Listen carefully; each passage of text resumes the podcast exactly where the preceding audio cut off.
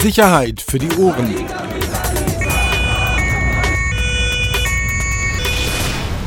Der Podcast aus Berlin.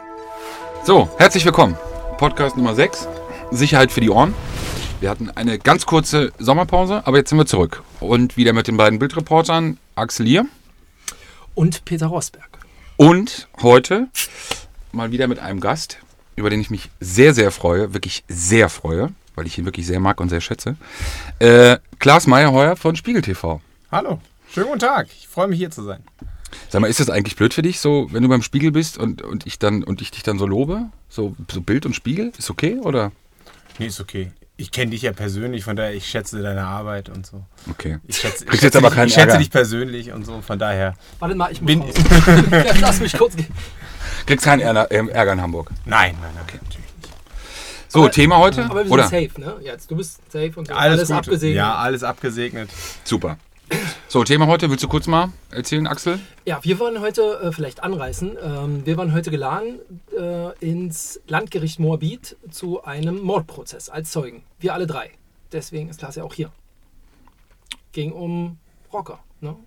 Jemand, der sich nicht auskennt, Landgericht Moabit ist Landgericht Berlin. Größte Kriminalgericht in Deutschland. Ich wollte mal ein bisschen klugscheißen, mache ich ja gerne. Genau, also gewöhnt euch dran, das Ding geht zwar nur eine halbe Stunde, aber sowas kommt bestimmt öfter. Das ist einfach klar Style.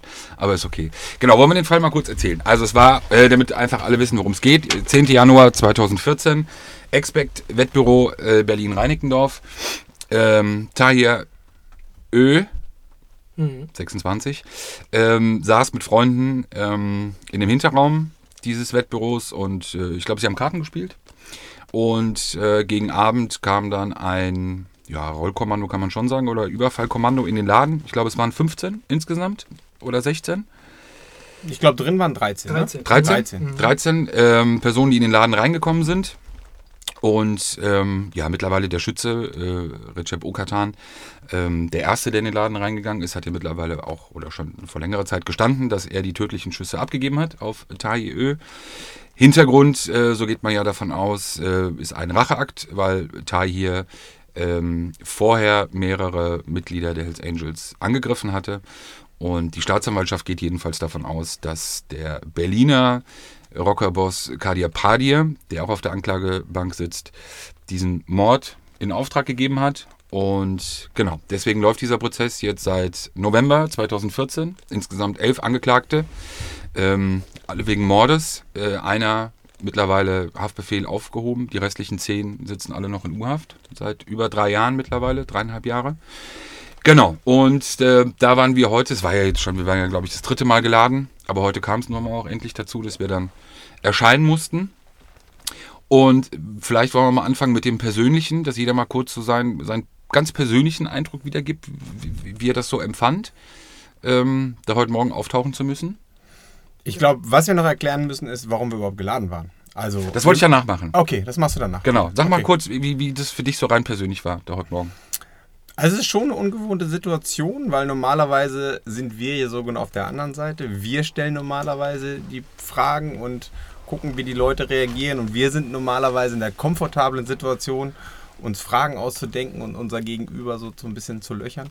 Und diesmal saßen wir halt auf der anderen Seite. So, heute waren wir sozusagen den Fragen des Gerichts und der Verteidiger ausgesetzt. Und das ist schon auf jeden Fall mal eine neue, ungewohnte Situation und man geht da schon so ein bisschen mit einem Bauchkrummeln rein, muss ich ganz ehrlich sagen. Also ich gehe da nicht ganz locker rein, als wenn ich jetzt, keine Ahnung, morgens in der U-Bahn sitze. Also man muss, glaube ich, dazu sagen, wer uns heute Morgen gesehen hat, der hat, äh, also wir alle drei haben natürlich so getan, als ob wir nicht angespannt wären. Ja, wir saßen davor, haben ein bisschen gequatscht, ein bisschen geflaxt, der eine mehr, der andere weniger. Aber ich hatte auch, ich war echt angespannt. Ich war richtig angespannt. Einfach völlig ungewohnte Situation. So, was kommt, was passiert? Wie ist es? Schon auch die ganze Atmosphäre. Ähm, das muss ich echt sagen. Hatte da auch echt, auch im, ähnlich wie bei dir, Bauchkrummeln. Ich, gut geschwitzt. Kann man schon sagen. Wie war es bei dir, Axel? Ja, genau so. Also ich war überrascht. Ich weiß nicht, wann ihr das letzte Mal im Gericht wart. Überhaupt? Klar, also zu Geladen, Prozessen meinst so du? richtig geladen. Ich habe das irgendwie zweimal bisher in meinem Leben gehabt und fand es auch immer so, äh, man weiß halt nicht, was, was kommt. Ne? Ähm, großartig. Ich fand es aber ganz schön leer. Da war ich überrascht. War irgendwie mit mehr Zuschauern irgendwie gerechnet. Irgendwie mehr Leute, die da auch von den Angeklagten... Weil du jetzt geladen warst, oder was? Genau, nee. Nein, überhaupt. So im Ich weiß, der Prozess läuft jetzt schon ein paar Jahre, aber ich dachte, da kommen irgendwie ein paar mehr Leute.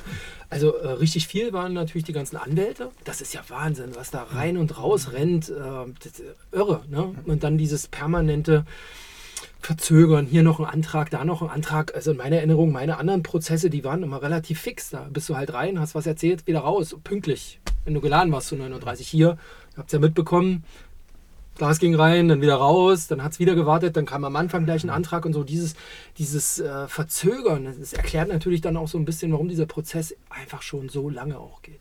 Aber hattet ihr auch den Eindruck, dass es so ein bisschen Augenpsychologie gab? Also vielleicht habe ich mir das eingebildet, aber dass es schon auch gerade von einigen Anwälten auch deutliche Versuche gab. Also dieses Fixieren zu schauen, wie standhaft ist man oder kann man in die Augen schauen oder kann man aufrecht sitzen oder ist man verunsichert in irgendeiner Weise oder habt ihr das nicht so wahrgenommen? Nee, das hatte ich gar nicht das Gefühl, ehrlich gesagt, weil ich hatte auch damit gerechnet, dass einige Anwälte uns tatsächlich oder mich persönlich dann fixieren werden, gucken, wie reagiert er auf Fragen, dass sie richtig in Anführungsstrichen heiß sind und jetzt mal zu grillen, in, so, um schön in der Journalistensprache zu bleiben. Aber das war bei mir gar nicht. Also bei dem Anwalt, bei dem ich damit am meisten gerechnet habe, der hat irgendwie so teilnahmslos irgendwie auf seinen Laptop geguckt und er war irgendwie so komplett desinteressiert. Also das habe ich. Kann man den Namen nennen? Macht's Ich weiß es nicht. Macht's nicht. Ich weiß nicht. Ah ja, okay. Macht's nicht. Ja, okay.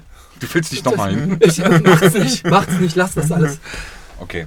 Nee. Okay, wollen wir jetzt kurz mal erklären, worum es eigentlich ging oder warum wir geladen waren? Ähm, Hintergrund ist, dass ähm, sowohl Spiegel TV, Klaas, als auch wir damals im Bild, Axel und ich, Geschichten ähm, zu einer Person oder über eine Person und mit einer Person gemacht haben, die in diesem Prozess eine bedeutende Rolle spielt.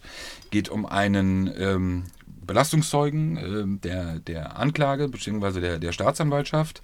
Ähm, ich lasse jetzt mal den Namen weg. Ich weiß nämlich gar nicht mehr, wie der letzte Stand war, ob man den Namen nennen durfte oder nicht. Aber ähm, wir haben uns, bevor diese Person seine wirklich ähm, seine Aussage auch bei der Staatsanwaltschaft gemacht hatte, hatten wir uns jeweils mit ihm treffen können damals und haben über diese Aussage, die er dann später auch bei den Behörden wiederholt hatte, haben wir berichtet. So, und dann äh, gab es offenbar seitens äh, des Gerichtes, war das ja auch, glaube ich, das Gericht wollte ja selber wissen, ob wir möglicherweise zu dem Zeugen noch etwas beitragen können. Ob wir über sein Umfeld, seine Lebensverhältnisse, möglicherweise auch Glaubwürdigkeit, irgendwelche Angaben äh, machen können. So, und diesbezüglich waren wir, ich glaube, wir hatten alle drei dieselbe Begründung für die Ladung, und zwar eben genau diese. Und das ist ja eigentlich auch das Witzige, dass ich mich dann gefragt habe, warum bin ich eigentlich so aufgeregt vorher? Weil ich ja eigentlich weiß, dass ich da reingehe, wenn ich aufgerufen werde und ja nichts sagen muss. Muss man den Leuten vielleicht auch noch mal kurz erklären. Paragraph 53 StPO äh, für Journalisten die Möglichkeit des Zeugnisverweigerungsrechts. Heißt, ähm, dass man nicht über seine Arbeit sprechen muss, beziehungsweise auch als Zeuge die Möglichkeit hat, die Aussage zu verweigern, wenn es die journalistische Tätigkeit oder seine journalistische Arbeit betrifft. Und darauf haben wir uns ja alle drei berufen. Das heißt, wir wussten ja eigentlich oder hatten auch gehofft, dass es ja dann auch schnell vorbei war. Trotzdem hatte ich Bammel. Ähm, aber wenn wir da nochmal kurz vielleicht auch den Leuten das erklären wollen, ähm, warum können wir uns eigentlich auf dieses Ding berufen? Warum, warum, warum gibt es das Ding eigentlich oder warum ist das für uns auch wichtig? Wir haben ja jetzt heute nicht gesagt, dass wir uns darauf berufen, weil wir keinen Bock hatten zu erzählen, sondern für uns geht es ja schon um was Essentielles in unserem Job. Vielleicht willst du mal von Qualitätsmedium Spiegel ähm, mal aus deiner Sicht mal kurz erzählen, warum das. Was gibt's da zu lachen? Alex? Nein, das ist einfach so, diese Spitzen, ich mag Ja, das. das genossen. Ja.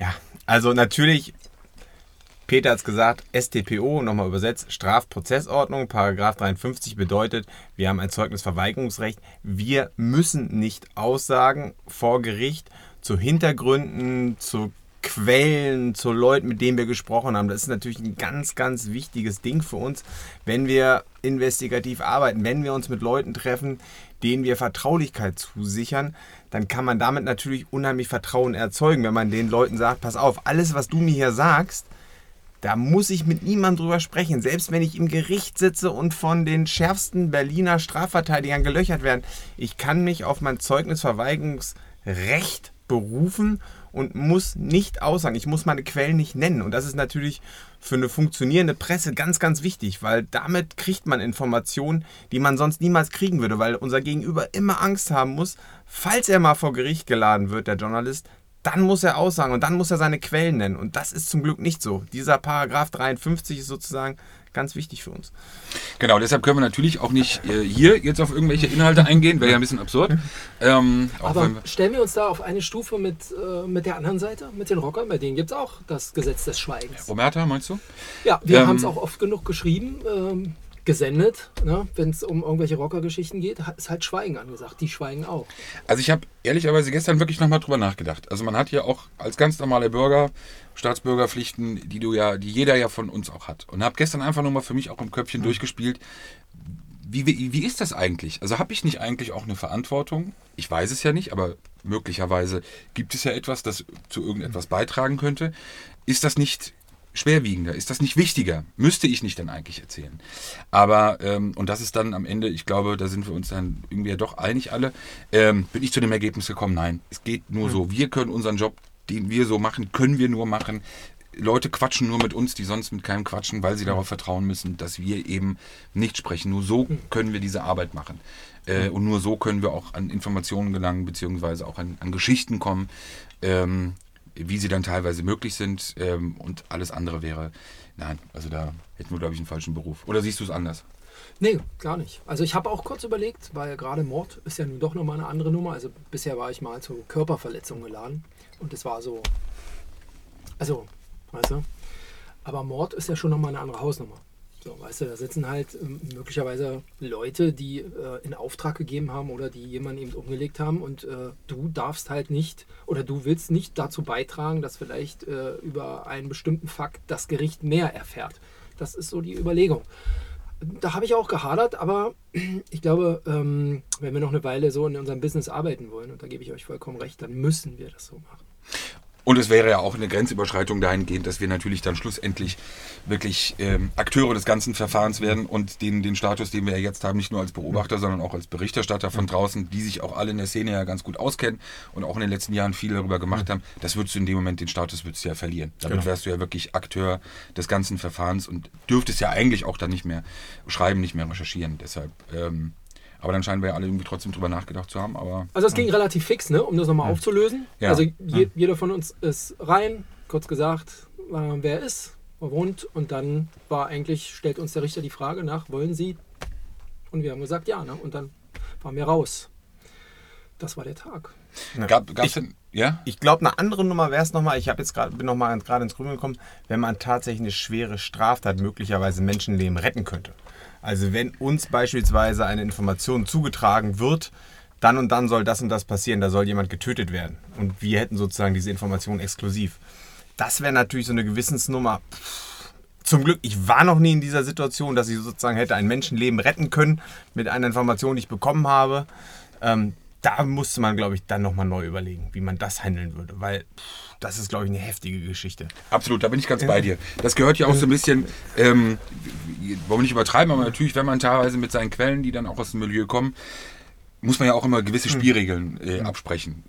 Ist ja bei uns auch, glaube ich, äh, allen recht ähnlich. Und wichtig, das sage ich immer, wichtig, ich will nie etwas hören über etwas, das in der Zukunft liegt. Also ich nie, um nicht, es muss jetzt nicht dann gleich ein Tötungsdelikt sein, auch irgendwas anderes. Ich will nie etwas erfahren, was in der Zukunft liegt. Weil genau dann natürlich eine Situation eintritt, die nochmal eine ganz andere ist in der Bewertung. Und ich auch auf diese Auseinandersetzung auch persönlich gar keine Lust habe, wie ich dann entscheiden würde. Nochmal persönlich vielleicht bei euch gefragt, ähm, saßen da immerhin auch ein äh, paar schwere Jungs da auf der Anklagebank. Wie, wie war euer Empfinden? Gab es irgendwie da Fixierung? Gab es irgendwie Augenkontaktsuche, blöde Sprüche, irgendwelche Anmachen oder irgendwas? Ich habe einen Angeklagten beobachtet, der sehr genau geguckt hat, als ich da gesessen habe. Aber ich habe mich ehrlich gesagt auch ein bisschen auf den Richter konzentriert, auf mehr oder weniger den Richter angeguckt und ähm, letztendlich ging es ja auch wahnsinnig schnell. Also da, und man kam jetzt nicht in irgendeine blöde Situation, wo man nicht mehr antworten konnte oder wo es auch irgendwie tatsächlich ein bisschen brenzlig für uns wurde oder für mich wurde. Und deswegen ging das alles sehr schnell und ich kann jetzt wirklich dazu gar nicht richtig viel sagen. Bei dir, Axel? Nee, also Herr Richter hat, glaube ich, ich habe das äh, gar nicht so mitbekommen. Richter hat irgendwie mal ermahnt, ging um so ein bisschen, was ist der Unterschied zwischen wo wohne ich und ähm, was ist meine ladungsfähige Adresse. Ähm, da gab es dann so ein bisschen Pöbelei, aber da hat der Richter irgendwas gesagt, aber das war dann noch relativ schnell wieder vorbei. Aber war gut, alle mal zu sehen. Also ich glaube, ich habe eher geguckt, ähm, weil Ja. ich habe die noch nie, also viele von denen noch nie live gesehen. Also Kasra der damit sitzt, den habe ich noch nie so gesehen, also außer im Video, Mhm. in so Musikvideos und so. Das war, von daher war es mal ganz gut, au- auch alle mal einmal gesehen zu haben. Ne? Kasra muss man vielleicht noch kurz sagen, Kasra Z ähm, ist lange Jahre Mitglied der Hells Angels gewesen und äh, kurz nachdem er in diesem Verfahren festgenommen wurde, ausgestiegen und ähm, seitdem Kronzeuge der, der Anklage und hat umfassend äh, über den Club, über Strukturen und Hintergründe ausgesagt. Genau, das muss man nochmal vielleicht kurz erklären, weil schon eine Schlüsselfigur auch äh, für die ganze Szene, ähm, deutliches Zeichen gab es ja nicht so oft.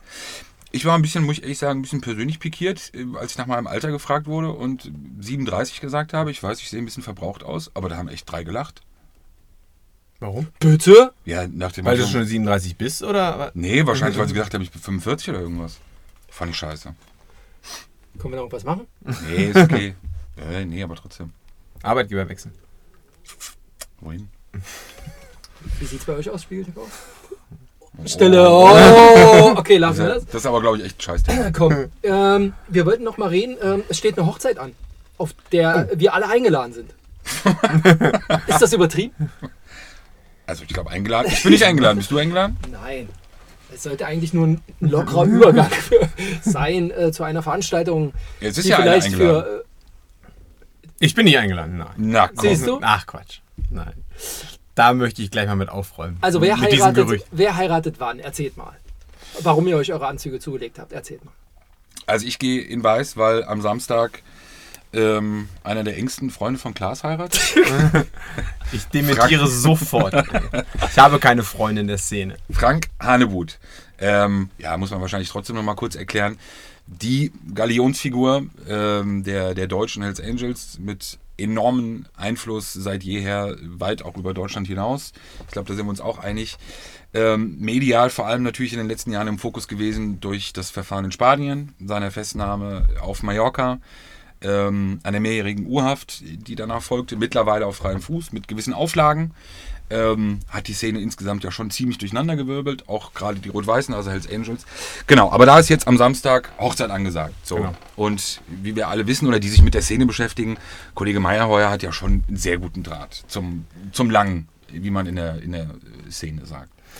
Ähm, ja, das kann ich natürlich nicht dementieren. Das will ich auch gar nicht dementieren, dass ich mit Herrn Hanebut eigentlich ein gutes äh, Verhältnis pflege, aber auch seit Jahren. Also Herr Hanebut und ich kennen uns bestimmt seit, boah, sagen wir, wann habe ich mit Rocker-Berichterstattung angefangen? 2008 und ich glaube, unser erstes persönliches Gespräch ähm, war 2009. Und ähm, das erste Gespräch war gut und alle weiteren Gespräche waren gut. Und ich glaube, Herr Hanebut schätzt es an mir, dass ich ihn nie verarscht habe. Ich habe nie irgendwelche Sachen publiziert, wo er gesagt hat, das will ich nicht, dass publiziert. Ist ja auch ganz wichtig, ne? wenn man so vertraulich miteinander spricht. Ähm, und er hat auch nie das Gefühl gehabt, dass ich ihn verarsche, glaube ich. Und andersrum war es genauso. Also das ist einfach ein Verhältnis. Er sagt, äh, also wir reden miteinander und alles ist gut. Und ich glaube, auf euch ist er nicht so gut zu sprechen. Das ist kein Geheimnis. Also ich glaube, ihr wart in eurer Berichterstattung nach diesen Festnahmen in Spanien sehr offensiv, habt viele Ansagen gemacht, was denn da alles gelaufen sein könnte oder was aus eurer Sicht gelaufen ist. Das ähm, hat ihn, glaube ich, ziemlich getroffen und ähm, bisher ist ja auch noch keine Anklageschrift geschrieben und wir haben uns tatsächlich etwas zurückgehalten in dieser Berichterstattung. Also wir haben da noch nicht so offensiv berichtet wie die Bild-Zeitung und ähm, ja. Ähm, Sag mal ganz ehrlich, ja, und du bist hier, Äh. also das ist auch eine ganz wichtige Regel, wenn man hier drin sitzt, man muss immer ehrlich sein. wenn du oder einer von euch bei Spiegel TV in diesem aktuellen Spanien-Verfahren zuerst an die Ermittlungsakten gekommen wärt, an die kompletten, jetzt bezüglich dieses Spanien-Verfahrens, was hättet ihr gemacht damit? Wir hätten sie gelesen, natürlich, logischerweise. Wir hätten wahrscheinlich auch darüber berichtet, sicherlich. Ja, natürlich. Das muss ich ja. Wie, wie wäre dann das Verhältnis zu Hanebut? das weiß ich nicht, das ist ja sagt, spekulativ. ja, aber komm. Das ist spekulativ. Vielleicht ist es da, vielleicht wäre es dann nicht mehr so äh, freundschaftlich, will ich nicht sagen, aber ich, kollegial ist auch der falsche Begriff, weil der Hanebut kein, kein Kollege von mir ist, aber es wäre auf jeden Fall nicht so entspannt, sicherlich. Möglicherweise. Kann sein. Hast du denn ähm, aus deiner Sicht noch die, wie es immer so schön heißt, die nötige journalistische Distanz zu Ja. ihm? Ja. Definitiv, ja.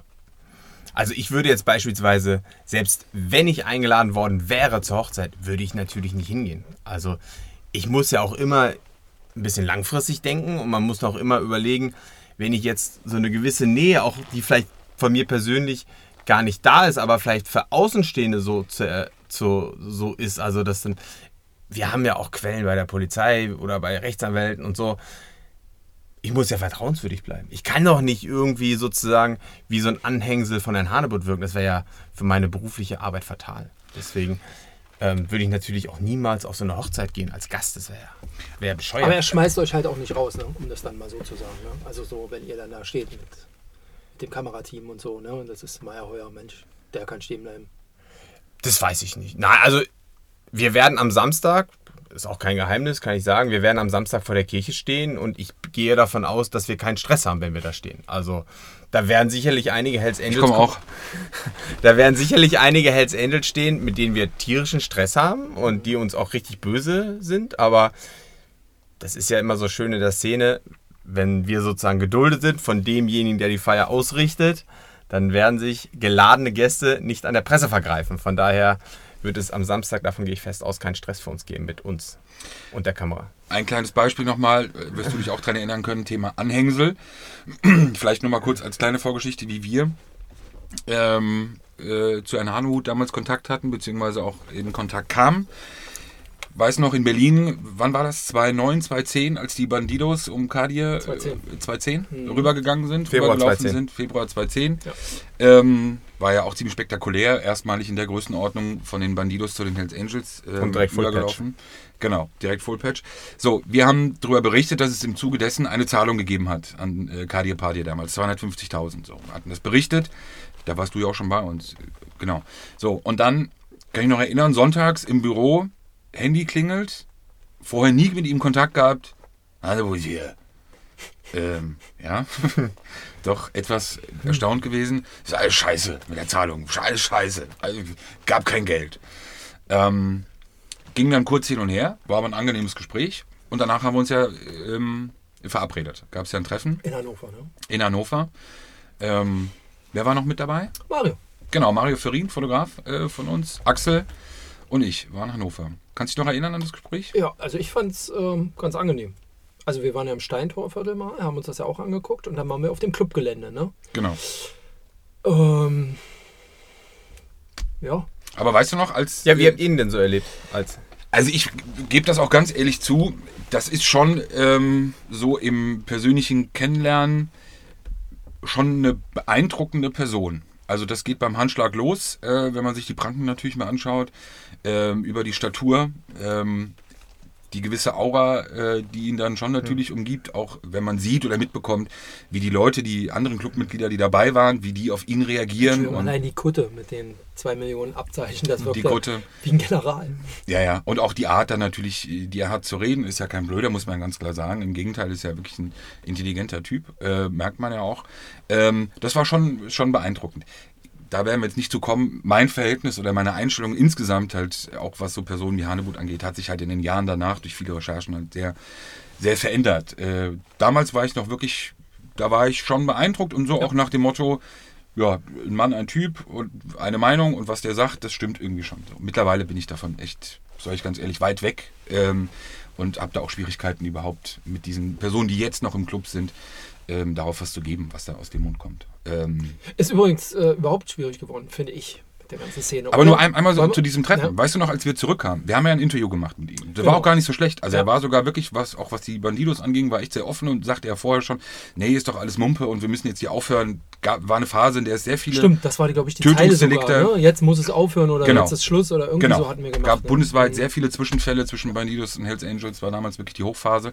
Ähm, war wirklich ein gutes Interview, wie ich fand, auch wirklich ähm, sauber und objektiv. Da hast du doch den Anruf bekommen am nächsten Tag hier von einem aus der Berliner Polizei. Kannst du dich noch erinnern? Warum, naja, ich gar nicht mal, äh, sondern wir, unsere Chefs, warum wir, Ach, genau. warum wir solchen Leuten eine Plattform bieten. Und wie viel Geld wir dafür bekommen hätten? Verrückt. 50.000 war noch, glaube ich, im Gespräch. Die ist eine Summe, musst dir überlegen, hat ein Berliner Polizist äh, angerufen hier, also bei der, war auch verantwortlicher Das stimmt auch, oder? Pressestelle, ja klar, haben wir aber aufgeteilt. Ähm, der wirklich, also in verantwortlicher Funktion anrief und wirklich davon ausging, das war auch kein Scherz, ähm, dass er wirklich glaubte, dass die für dieses Interview an uns Geld bezahlt hätten. Scheiß auf den Anruf. Viel schlimmer war, dass sich damals dieses Gerücht ewig in der Behörde gehalten hat. Das war viel schlimmer. Also Ja. scheiß auf den, wenn sich der einer das an der, am Schreibtisch ausdenkt, weil er irgendeinen Bericht gelesen hat, ja meinetwegen. Äh, dann sind es irgendwie, äh, wird's, gibt's Ich habe das, Gespräch ich hab dieses Gerücht aber, übrigens mal aus der rot-weißen Szene gehört. aber dann, dass das, das so lange steht, dass sowas so lange im Raum steht in der Behörde, das macht es, ja, sage ich mal, um neue Quellen zu erschließen, beziehungsweise, dass überhaupt noch Leute mit dir reden, das macht es jetzt nicht gerade einfacher. Absolut. Das hat mich eigentlich am, am meisten genervt. Und es hat ja, ja lange gedauert, ehe das dann irgendwann auch mal durch war. Ja. Du hast es von Rot-Weiß gehört? Ich habe von Rot-Weiß gehört, dass ähm, ihr nach dem Interview antanzen musstet, sozusagen, dass ihr von der Berliner Polizei sozusagen kritisiert wurde dafür, dass ihr dieses Interview gemacht habt. Also, antanzen ist natürlich, also klar, äh, den Anruf gab Mhm. es, haben wir ja gerade auch gesagt.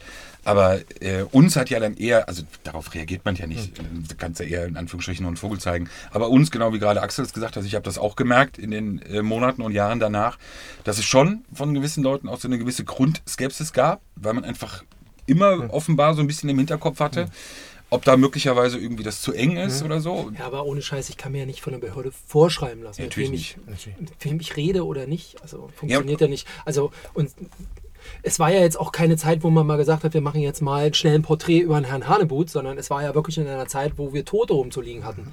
Also und dass man dann den Chef äh, der, der, der weltweit größten, ja. Ja. also nicht den Chef, nicht den Chef, aber Genau. den Deutschlandchef oder Europa, keine Ahnung.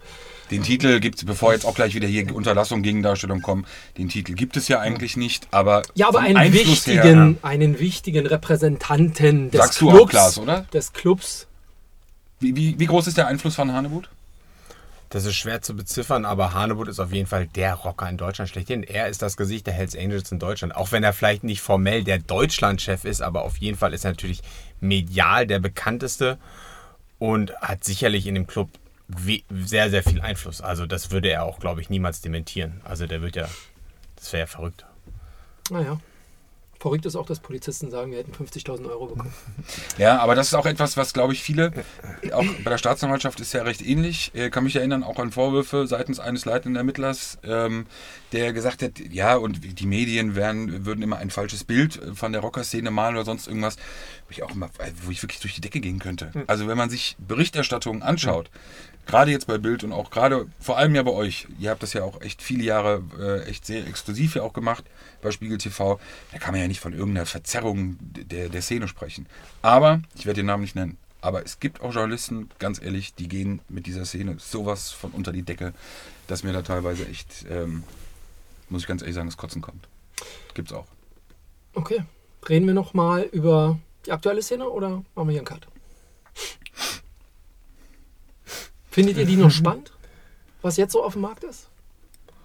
Ja, so nach, ja, so nach Kundenverbot und diese ganzen Bruderschaften und jetzt Ja, komm, äh, machen wir weiß auch ich nicht, die Minuten, oder? politischen äh, Bruderschaften. Da hast du mittlerweile, ich habe hier in, äh, wo war hier dieses Nazi-Festival neulich? hier Thema. Da laufen ja welche mit Zeitrocker rum. Habt ihr das gesehen? Mhm. Mit der klassisch Kutte an der Seite äh, mit den Aufnähern.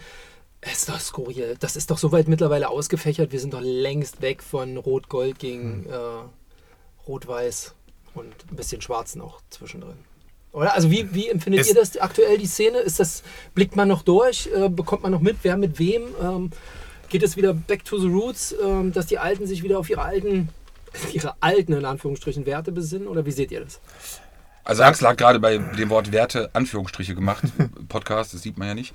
Ähm, genau, also Werte in Anführungsstrichen. Ich. Also ich finde die Szene immer noch spannend, obwohl ich mich tatsächlich weniger mit Besch damit beschäftige als früher. Also ich gucke jetzt nicht mehr ständig irgendwelche Portale durch oder irgendwelche Facebook-Seiten. Das habe ich früher mehr gemacht.